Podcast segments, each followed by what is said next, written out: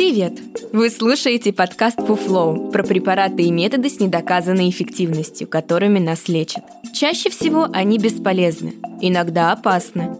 Мы проверили их по науке и знаем о них всю правду. В первом сезоне мы рассказывали про неработающие лекарства, а во втором проверяем бездоказательные практики и народные методы. Каждый выпуск – новая процедура, которая вам не нужна – Подкаст «Фуфлоу» делает медицинская редакция проекта «Купрум». Подписывайтесь на нас и ставьте оценки там, где слушаете. Так больше людей узнает, на что не стоит тратить время и деньги. В этом выпуске говорим про алюминий, один из самых распространенных металлов, который используется в посуде и приспособлениях для хранения еды. Однако некоторые боятся, что алюминий вреден для здоровья. Сначала разберемся в том, что такое алюминий. Это серебристо-белый, легкий, мягкий и податливый металл. Благодаря доступности его широко используют. Из него делают пищевую фольгу, кухонную утварь, оконные рамы и даже пивные банки. С помощью алюминия фильтруют воду, а еще его добавляют в некоторые вакцины в качестве усилителя иммунного ответа. Секрет кроется в свойствах металла. Алюминий имеет низкую плотность, не токсичен, не магнитится, обладает высокой теплопроводностью, коррозионной стойкостью и легко подвергается литью, механической обработке и формовке. Несмотря на это, алюминий нельзя назвать прочным, поэтому его часто используют в виде сплавов. В среднем человек потребляет от 1 до 10 мг алюминия, хотя для организма он не считается необходимым элементом. Он содержится в чае, плавленном сыре, чечевице и выпечке, которую приготовили с помощью разрыхлителя. Алюминий нельзя назвать очень полезным, но и говорить о нем как об опасном для человека элементе некорректно. Алюминий нельзя назвать очень полезным, но и говорить о нем как об опасном для человека элементе некорректно. Неизвестно, какое точное количество алюминия может быть токсичным для человека.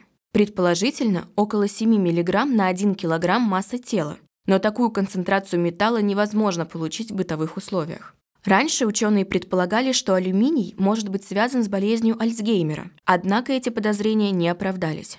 Сейчас ученые предполагают, что если алюминий хотя бы теоретически опасен, то в группе риска могут находиться люди с заболеваниями почек, поскольку металл выводится из организма с помощью мочевыделительной системы. При этом не было зарегистрировано случаев, когда алюминий из посуды или пищи серьезно навредил пациентам на диализе. На данный момент ученые считают, что человек не может получить из пищи такое количество алюминия, чтобы это серьезно навредило. Переход алюминия в еду через посуду или фольгу настолько незначителен, что опасным не считается. Отметим, что кухонную утварь часто делают из анодированного алюминия. В этом случае металл покрывается нерастворимым оксидом алюминия, благодаря чему выход элемента блокируется даже при нагревании. Считается, что не стоит хранить в алюминиевой посуде кислые продукты, поскольку кислота может разрушить защитное покрытие. Однако исследования показывают, что с кислой едой алюминий в реакцию не вступает и разрушается только при температуре плюс 660 градусов по Цельсию а ее не может достичь ни одна кухонная печь. Вместо вывода скажем только одно. Можно успокоиться и не выбрасывать ни фольгу, ни любимую алюминиевую кастрюлю. Это был подкаст For Flow, в котором мы рассказываем о методах лечения с недоказанной эффективностью. Ставьте звездочки, комментарии и делитесь подкастом с друзьями и близкими. Так мы вместе убережем их от фуфла.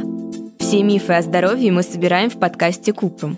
А в проекте «Без шапки» говорим о медицине с лучшими врачами и учеными. Ссылки есть в описании.